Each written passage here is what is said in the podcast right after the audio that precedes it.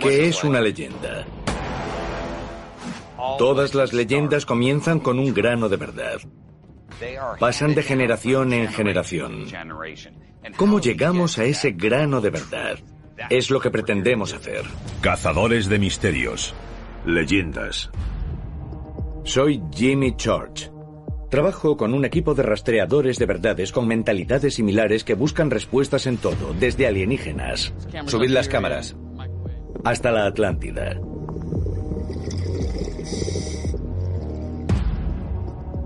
Las mejores historias son los misterios que perduran hasta convertirse en leyendas.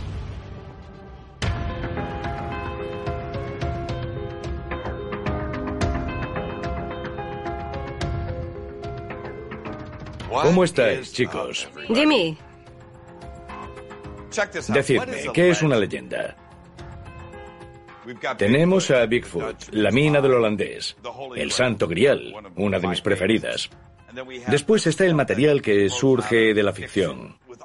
Todas estas leyendas, absolutamente todas, nacen a partir de algo. Hay un grano de verdad, una semilla que hace que crezca. A ver, leyendas favoritas, Jeremy. El monstruo del lago Sigue ocurriendo. En septiembre de 2016, otro fotógrafo aficionado hizo una foto. Es algo que dura y dura. Yo prefiero la fuente de la eterna juventud. ¿La conocéis? Creo que la has encontrado y no quieres compartirla con nosotros. Lo que quiero es zambullirme en ella. ¿puedo acompañarte? Por supuesto. Hoy vemos leyendas modernas, cosas que están sucediendo ahora en tiempo real, que no desaparecen. Como JFK. JFK, un ejemplo perfecto. Es cuando la conspiración llega al gran público. Se produce porque los ciudadanos prestan atención a algo que estaba oculto y que les interesaba mucho. Existe la teoría de que fue un término que creó la CIA. Dijeron, no, solo son habladurías. Es una teoría de la conspiración. Sí, si buscas una conspiración y quieres dar razones para que la gente se alarme, oculta algo durante 75 años y no lo divulgues hasta que hayan muerto todos los implicados. Entonces, se preguntarán qué ocultas. Hace poco me llamó un hombre que tenía una nueva hipótesis. Cree que el tiroteo de Dallas formaba parte de un complot mayor. Que Dallas era el plan B. Lo que significa Que había un plan A. Exacto. Leyendas. JFK. Plan A. El asesinato del presidente John F. Kennedy es uno de los grandes misterios de nuestra época. Me ha llegado un soplo que da otro giro a esta historia. John Santres es un profesional de la radio y los podcasts de Chicago que lleva años investigando el asesinato de Kennedy. Y que ha formulado una teoría sorprendente. Dallas era el plan de contingencia. El asesinato de Kennedy estaba programado para tres semanas antes. Aquí, en Chicago.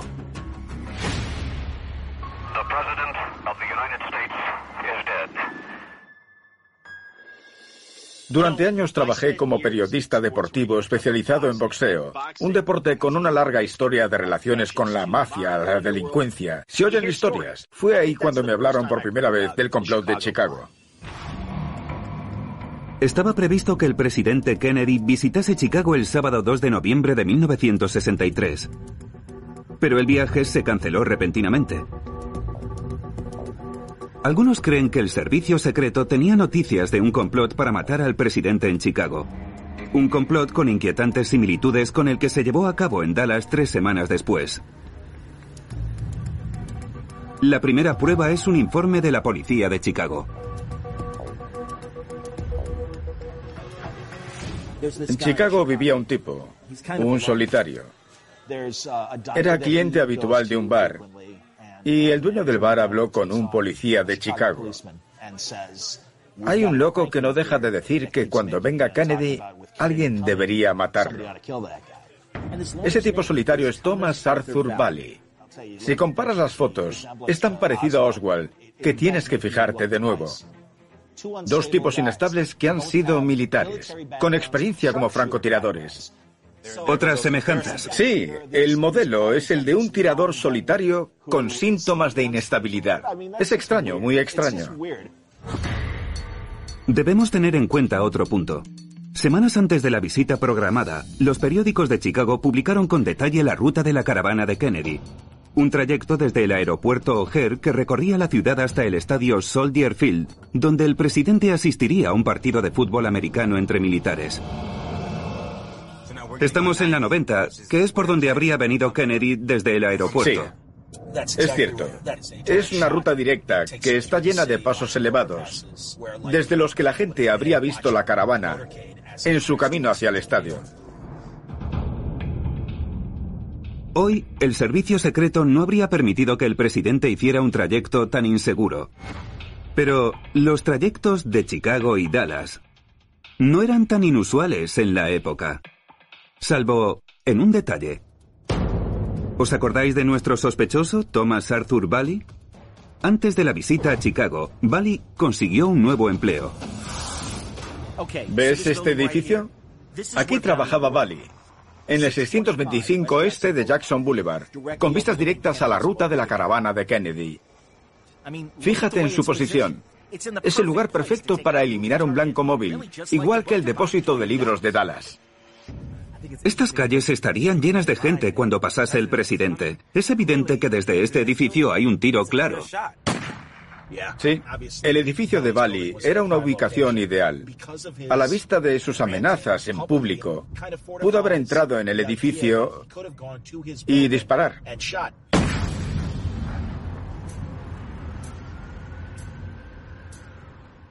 La caravana presidencial habría pasado bajo este paso elevado en esta dirección.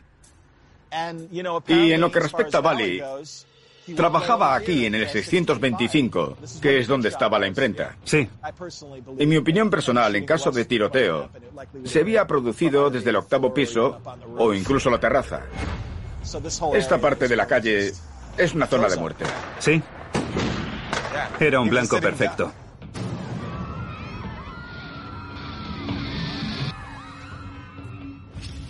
El edificio le ofrecería a Bali un lugar estratégico para disparar a Kennedy. Tres semanas después, Lee Harvey Oswald le disparó a Kennedy desde el sexto piso de su lugar de trabajo. ¿Esto demuestra la conexión entre los complots? ¿Un plan A que falla en Chicago y un plan B que acierta en Dallas? Examinémoslos. Dos tiradores. Lee Harvey Oswald y Thomas Arthur Bally. Los dos hostiles al presidente Kennedy. Ambos francotiradores militares. ¿Sí?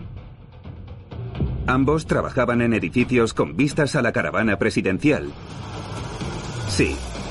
Pero la conspiración de Kennedy no es que Oswald matase al presidente, sino que no lo mató él.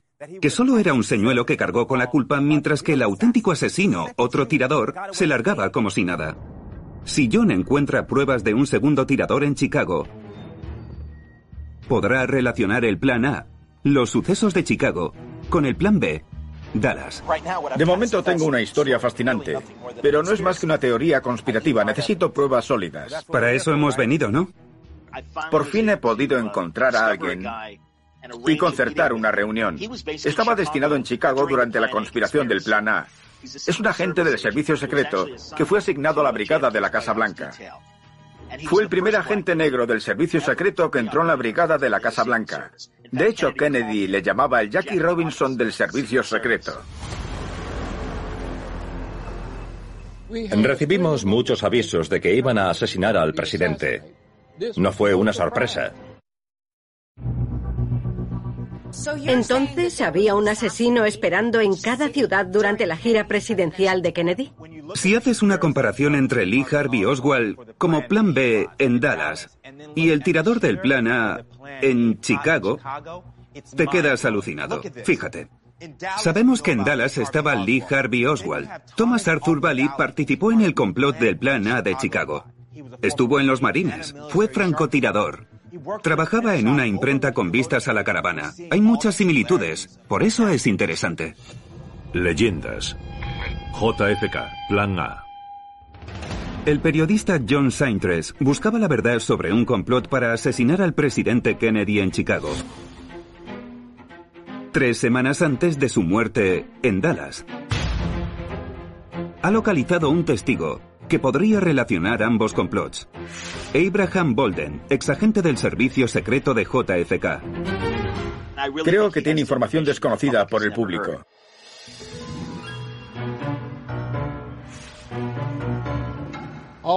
Durante el periodo de 1961 a 1963, tuvimos informaciones sobre grupos organizados que seguían al presidente en su gira por el país, esperando una oportunidad para asesinarlo. Sabíamos que intentarían matar al presidente desde un edificio alto y que sería una persona con un rifle de mira telescópica en el trayecto del presidente en coche desde el aeropuerto hasta el hotel. El soplo fue sobre Thomas Arthur Valley. Yo sabía que habían detenido a Thomas Valley. En la detención encontraron rifles en su maletero. Él afirmó ser solo un chivo expiatorio. Es posible que fuese un cabeza de turco. Sí, claro. Nos llamó una casera que vivía en North Avenue, en la parte norte de Chicago. Había visto rifles con mira telescópica en una habitación que le habían alquilado dos hombres. La casera denunció haber visto algo más que rifles. Un mapa de la ruta de la caravana del presidente Kennedy. ¿Podría tratarse de los segundos tiradores del plana? Un soplo anónimo confunde a las autoridades con el aviso sobre un tirador solitario. Mientras, una casera se topa con un presunto grupo de sicarios que trabajan clandestinamente. Pensadlo. A pesar del aviso, el gobierno permitió que estos presuntos asesinos huyeran. Estropearon la investigación. ¿Cómo?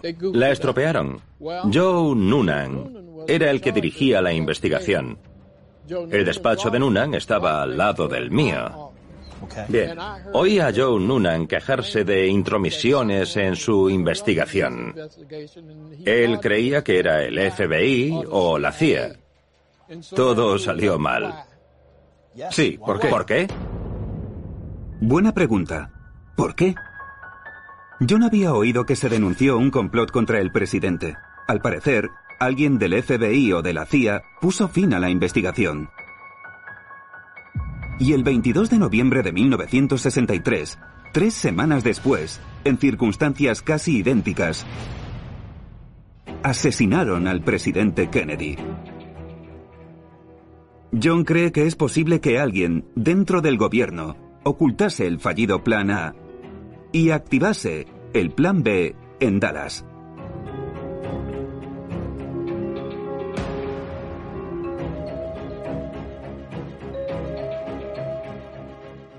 Es difícil descubrir la verdad, pero John seguirá investigando. Si queremos proteger la democracia, debemos basarnos en la verdad y la justicia, o lo perderemos todo. La libertad de elección, de religión, eso es lo que quiero para mis hijos y también para los tuyos. No lo conseguiremos si encubrimos el asesinato de nuestros líderes en la calle a plena luz del día, a las 12 del mediodía, por ejemplo. Así no se puede sobrevivir. Nuestro pueblo se merece algo más.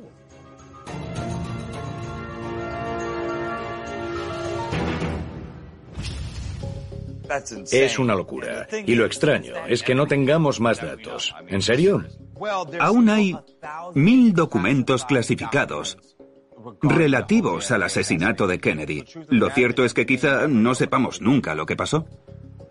Una locura. Las conspiraciones del gobierno provocan grandes leyendas, pero me gustan más las leyendas sobre tesoros reales porque a veces obtienes respuestas. No hay nada como la búsqueda del tesoro. Cierto. Algunos de estos hallazgos son muy recientes. En 2011 se encontró una cámara secreta en un templo de la India que se dice que vale miles de millones. Aquí tengo otro de 2013. Hay un tesoro que se descubrió durante unas excavaciones en la Universidad Hebrea de Israel. Siempre viene bien encontrar oro perdido en el desierto. Resulta que tengo una buena amiga, Erin Ryder, que ha estado en Arizona buscando el oro de la mina perdida del holandés. Adelante. ¿Sí? Hola chicos, me alegro de veros. Jeremy y yo estábamos hablando de la mina perdida del holandés. Hace tiempo que siento fascinación por la mina perdida del holandés. He estado con un hombre llamado Robert Kesselring. Es un gran experto en la mina del holandés y afirma saber dónde está el tesoro. Quiere encontrarlo, pero el gobierno le impide excavar. Fui allí porque quería saber por qué. Leyendas. El oro perdido del holandés. Los apaches temían este lugar. Cuando llegaron los colonos, lo bautizaron como las montañas de la superstición. Los españoles vinieron aquí en busca de oro, que pagaron con hambre, sed y a veces sangre. Dice la leyenda que una familia de colonos españoles, los Peralta, hallaron un filón de oro aquí, en la década de 1840. En un enfrentamiento con los apaches murieron casi todos los Peralta, que se llevaron a la tumba el emplazamiento de la mina de oro. Años después, aparece el holandés, un colono alemán llamado Jacob Waltz. Se cree que Waltz encontró la mina perdida de los Peralta con millones de dólares en oro. También se dice que Waltz mató a un hombre para que no revelase el hallazgo. Waltz habló por fin de la mina en su lecho de muerte, pero se negó a decir su ubicación. Se murió y el oro se dio por perdido para siempre. Pero la leyenda sobrevivió en los susurros de las cumbres hechizadas.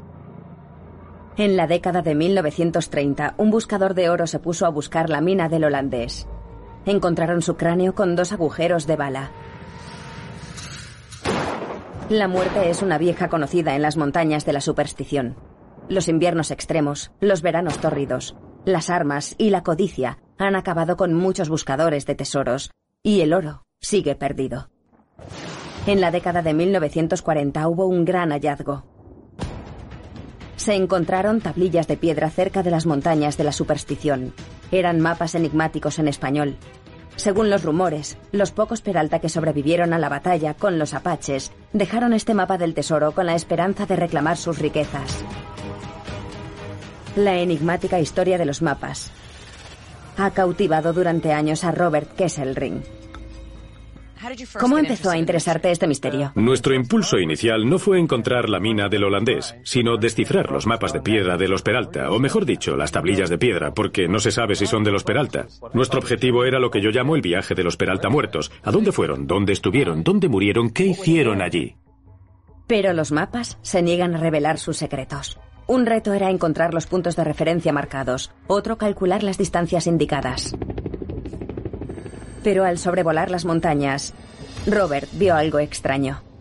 Había visto esta flecha blanca en 1997 al sobrevolar las montañas. Era enorme. Me pregunté qué hacía allí, porque el gobierno no pinta líneas blancas en medio de ninguna parte, que yo sepa. Busqué en Google Earth y allí estaba. Era una característica natural que se había modificado. Robert tuvo una corazonada y comparó fotos aéreas de la flecha con una en el mapa de los Peralta. Eso cambió su marco de referencia. Me di cuenta de que todos los que habían investigado el tesoro o la mina buscaban pequeños petroglifos. Esta flecha mide 50 metros. Después de calcular la escala del mapa, Robert tuvo una revelación mayor. Si los mapas los crearon los Peralta, era muy posible que no utilizasen el sistema británico de medidas. Resulta que en 1821, creo, adoptaron el sistema métrico. La gente con la que hablé medía en millas y pies. Si se pasaron al métrico, medirían en metros. De repente todo encajaba. Es cuando empiezan a tener sentido los mapas. Estas son las famosas piedras de los Peralta. Sí, son las piedras de los Peralta. Explícame cómo las descifraste. Gracias a la flecha blanca, comprendimos que se usaba una escala errónea. La pregunta era, ¿cuál es la escala? Se me ocurrió que estos podrían ser senderos. La gente sigue pensando que esto es el río Salt, pero se equivocan. ¿Qué pasa si lo giramos un cuarto de vuelta? Lo monté todo en Google Earth y coincidía. Así que descubrí que aquí está el este. Después vi esta curiosa ecuación y pensé, es un acertijo. 2 es igual a 3, 18 es igual a 7. Cuando el 7 es igual a 18, me di cuenta de que ahí se ven 18 agujeros. Si utilizaron el sistema métrico, ¿qué sentido tiene? Sé que la cruz en esta piedra señala el comienzo. Ellos irían allí y rezarían pidiendo protección antes de adentrarse en la zona peligrosa. Ese sería la posición número uno. Ahí está la dos y la tres. ¿La distancia entre las tres y ese gran agujero es de dos kilómetros? Lo era. Me dije, bien, esta es la posición 18. ¿Qué distancia hay hasta el centro? Siete kilómetros. Los descubrimientos de Robert lo cambian todo pero seguimos sin saber si estos mapas conducen realmente a la legendaria mina perdida del holandés. Robert Kesselring ha decidido encontrar la infausta mina perdida del holandés. Su singular interpretación de las piedras de los Peralta podría ser la clave para resolver el misterio y localizar un tesoro de millones de dólares. Los cálculos de Robert señalan una mina abandonada en medio de las montañas de la superstición. Bienvenida a Marte.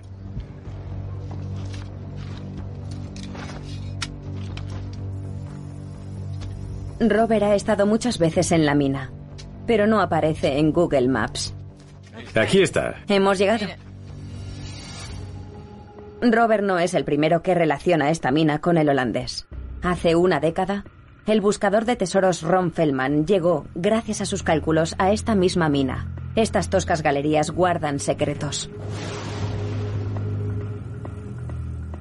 Pero se supone que hace mucho que se agotó el oro de esta mina. Ron Feldman movió cielo y tierra para conseguir un permiso de excavación, pero no halló el oro de los Peralta.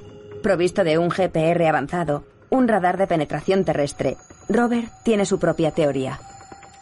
Recorre tus tres caminos. Empezamos Están a la derecha, en el medio y a la izquierda. Prueba, a ver si lo encuentras. El programa escanea el terreno tramo a tramo y dibuja un mapa muy exacto de lo que hay debajo. Perfecto. Robert cree que los anteriores buscadores pueden haber pasado por alto el mejor lugar para encontrar oro.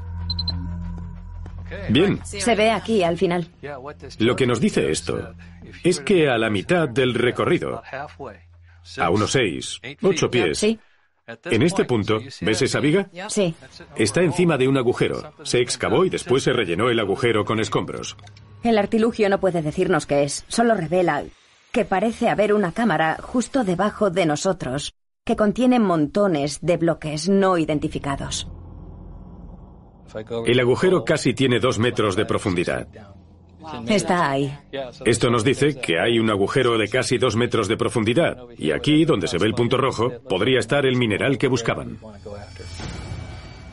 Aquí nos encontramos con el último y quizá definitivo obstáculo en esta historia.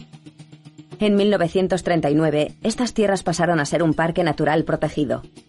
Se ha restringido muchísimo la minería y la búsqueda de tesoros. Hice una consulta a la Guardia Forestal y la respuesta fue simplemente no. Mi argumento es que si no mostramos que hemos encontrado el oro para que deje de morir gente aquí, seguirán destruyendo el hábitat, acosando la fauna, intentando robar cosas y perderemos objetos históricos importantes. A pesar de que sus hallazgos son fascinantes, el gobierno no parece dispuesto a transigir.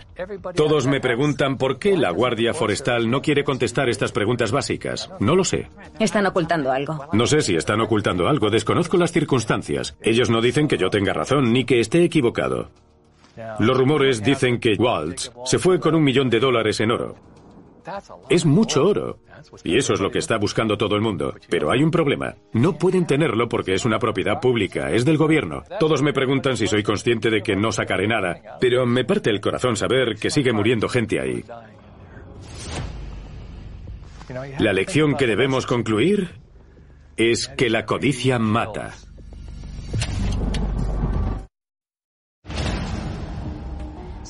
¿A qué conclusión llegó Robert? ¿Qué hará ahora si es tan complicado excavar ahí? ¿Cómo crees que podrá cerrar el caso? Es difícil saberlo. Está muy cerca del tesoro, pero se toca con la burocracia. Es ilegal excavar en un parque nacional. Creo que no está dispuesto a rendirse. Tiene que buscar el modo de dar un rodeo. Pero la última persona que consiguió excavar allí nos dijo que es improbable que pueda hacerlo pronto. Hay un montón de preguntas sin explicación. Creo que ha tenido que pasar por el aro para llegar a la situación en que está ahora. Sí, es un campo de minas. Un chiste. Muchas gracias, Erin. A vosotros, nos vemos. Gracias, Erin. Muy amable. ¿Qué os parece, chicos? ¿Creéis que lo encontrará? Sin duda, es un caso con muchos hechos e historia. Creo que tendrán que seguir investigando. Lo bueno de estas historias es que sabemos que los tesoros y los objetos están ahí. Es cuestión de tiempo y método. Hablando de tesoros que sabemos que existen, he estado investigando a Bigfoot. Bigfoot, allá vamos. Adelante. Decidme que no habéis sentido curiosidad por Bigfoot todos estos años. Uno de los grandes, de los mejores. Bigfoot fue un fenómeno en los 70. Tuvo un gran éxito. Fue un hito de la cultura popular. Lo bueno de Bigfoot es que todos queremos creer, ¿verdad? Claro, yo quiero creer. Estamos muy cerca de Canadá. Y en esa frontera se han producido muchos avistamientos. Dicen que Bigfoot solo aparece en el noroeste del Pacífico, pero conozco un tipo que dice que están buscando en el lugar equivocado. Leyendas. Bigfoot.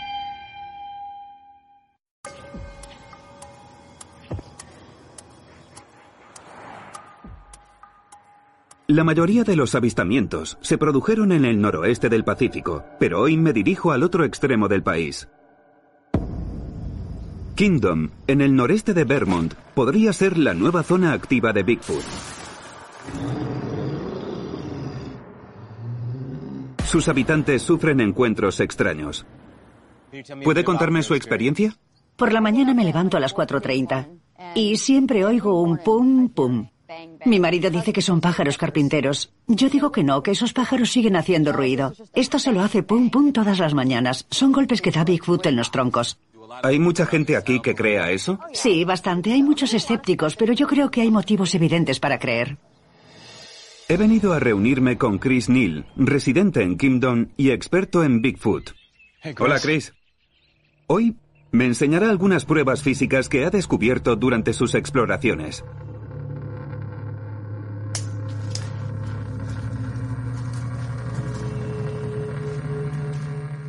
Tienes un gran sentido de la orientación. Yo estoy perdido.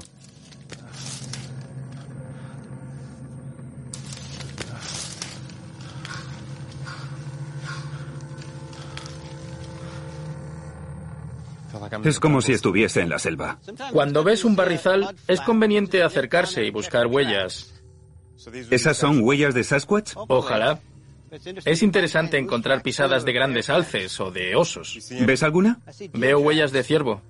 Qué aburrido. Pero nunca debes dejar pasar una oportunidad como esta. Porque cuando encuentras una huella con cinco dedos, como la del pie de una persona, pero sin arco, Sí. de 45 centímetros de largo y 19 de ancho, te alegra el día. Muchos os preguntaréis cómo un ser tan grande como Sasquatch lleva muchos años evitando que lo vean. Solo os digo una cosa. En 2015 se descubrieron 18.000 especies de animales nuevas. Se descubrió incluso una nueva raza de lince en las junglas brasileñas. Eso nos hace pensar que es posible que una criatura semejante a Bigfoot haya pasado inadvertida. Verás muchos árboles caídos, con las ramas rotas y a veces con la corteza arrancada. Eso siempre me intrigó. Y un estudio sobre gorilas de montaña afirma que estos comen madera putrefacta para conseguir sodio. Creo que Sasquatch también lo hace.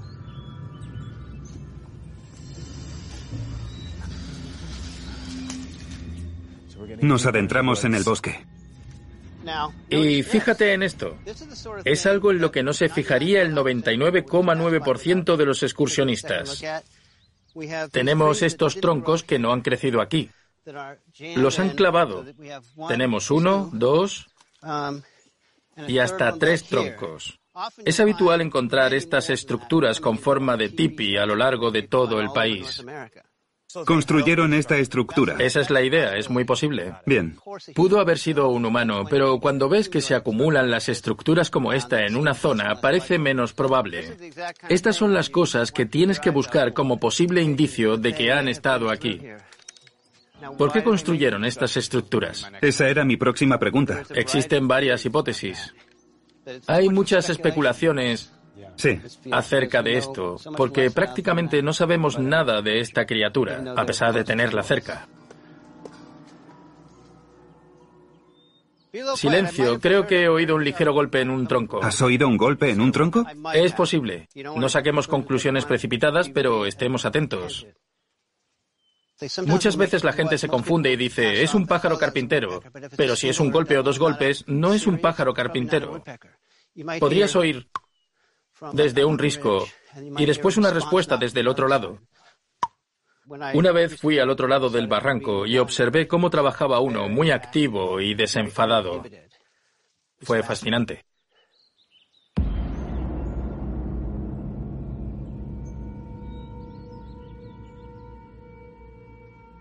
Muchos buscadores de Bigfoot creen que los golpes en los troncos son un medio de comunicación no verbal entre ellos.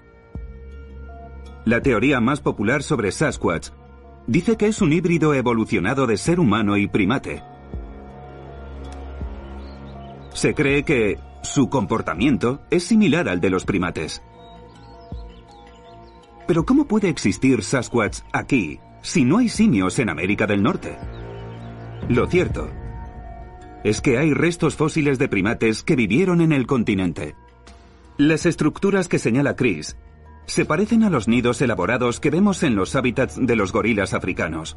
Los golpes también se parecen a los que se dan los gorilas en el pecho para avisar de un peligro. Si hay un Sasquatch cerca, espero que sepa que somos amigos.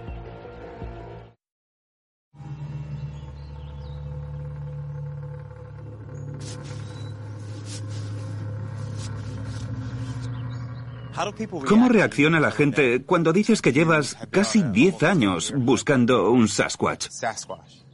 La cuarta parte no me cree. Ya. Otra cuarta parte cree que me falta un tornillo. Pero el resto son los que más me fastidian. Porque dicen, no tengo razones para pensar que no exista esa especie, pero me importa un comino. ¿Cómo puede no importarte? Podría haber otra raza de seres humanos viviendo con nosotros. Podéis pasar. Esta noche voy a llevarte a otro barranco que es exactamente igual que este. Son gemelos. Hace diez días grabé allí unos buenos golpes en los troncos. Es muy posible que si vamos de noche y golpeamos algunos troncos, tengamos respuesta.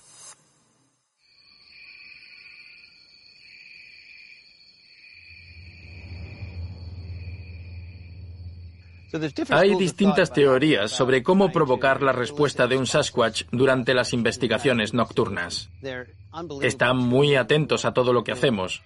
Los que se visten de camuflaje para buscar Sasquatch son estúpidos porque ellos saben cuando entramos en su territorio. Sí.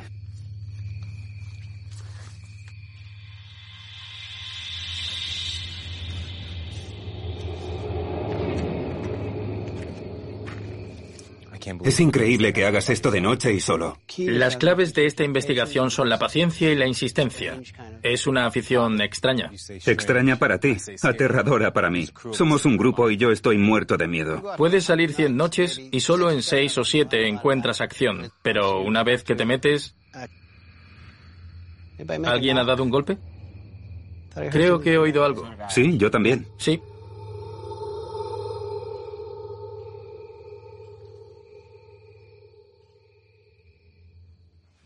Voy a responder.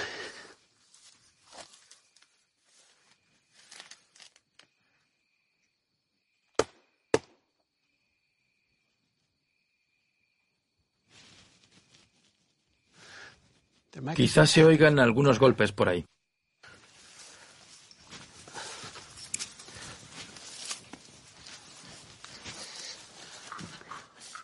¿Has oído eso? Sí, lo he oído.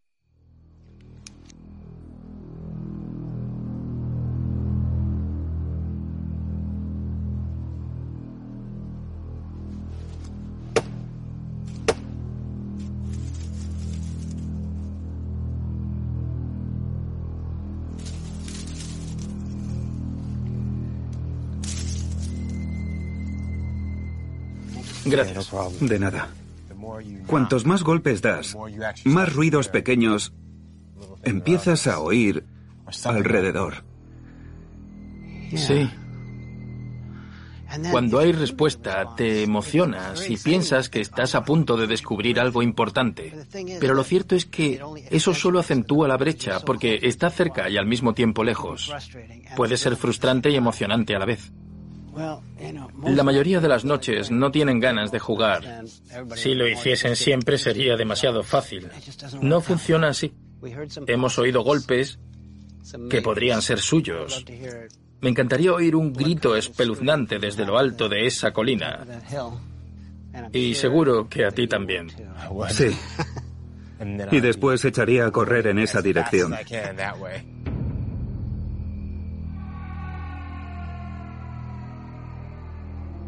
Hace frío, es tarde y el bosque da miedo.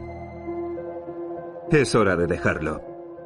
No hemos encontrado a Sasquatch, pero tenemos la noche de mañana, la del día siguiente, la del otro. Quizá yo no esté aquí, pero Chris no fallará. Me pasé la noche en el bosque, muerto de miedo. Creedme. ¿Encontrasteis a Bigfoot? No encontramos a Bigfoot, lo que fue una decepción. Pero sé que se puede, es posible. Sobre todo si piensas en los pumas y otros animales que no vemos constantemente. Es posible que exista una criatura desconocida para nosotros. Tengo un regalo. Steve Murillo y su equipo se pasaron el fin de semana buscando a Bigfoot. No puede ser. Y tengo noticias sensacionales. Quizás sean las noticias más sorprendentes que hemos encontrado sobre Bigfoot. Steve, Jimmy. aquí lo tenéis. ¿Cómo estáis? ¿Qué tal? ¿Cómo? Steve. Me alegro de veros, Jeremy. ¿Todo bien? Bien. Estupendo. ¿Acabas de llegar? Sí. Cuéntanos lo que pasó. Ilumínanos. Sí, quiero saberlo todo. Nos fuimos el jueves en avión hasta Portland, Oregón. Después de hora y media en coche, llegamos a un lugar llamado Trout Lake, Washington, uno de los lugares clave para los que buscan al Sasquatch. Está en medio de la nada. Os enseñaré algunas fotografías de la incursión. Este es el segundo árbol que encontramos doblado, que estaba a unos 6 o 7 metros de la carretera. ¿Qué tamaño tenía? Era un árbol joven, no era un árbol grande, tendría unos 10 centímetros de diámetro, más o menos, quizá 15. Es decir, no fue un accidente. No, fue intencionado.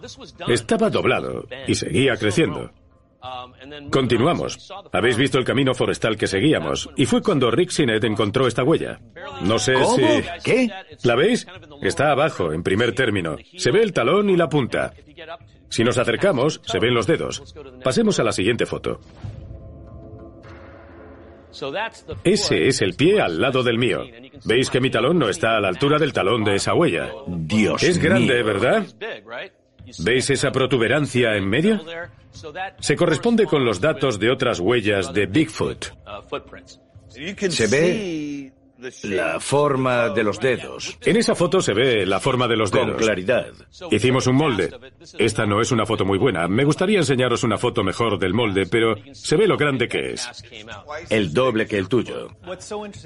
Lo interesante es que la huella de Bigfoot es única. No hay otros animales autóctonos de estos bosques con una huella similar. Eso es. No hay simios, no hay gorilas. La huella de los osos es muy distinta. Lo que no puedo entender es por qué nadie ha montado en esta zona un puesto de vigilancia camuflado en la naturaleza, con cámaras y todo eso. Es una gran idea. Trout Lake es un lugar clave. Más allá de Trout Lake está Dark Valley. Había un tipo que quería guiarnos, pero no teníamos tiempo. Quería llevarnos a Dark Valley donde él lo había visto. Si quieres te acompaño. Iremos todos a Dark Valley. ¿De acuerdo? Vayamos. Reflexionemos. Al principio, en el origen de toda leyenda, está un grano de verdad. Todo el mundo conoce a alguien, hablan y la leyenda llega al día de hoy. Nosotros queremos desentrañar estas cosas, queremos llegar al fondo, queremos mostrar pruebas y hoy lo has conseguido. Has encontrado pruebas. La clave de las leyendas, de las buenas, como Bigfoot, la mina perdida del holandés o el asesinato de Kennedy, es que no desaparecen. Sin duda.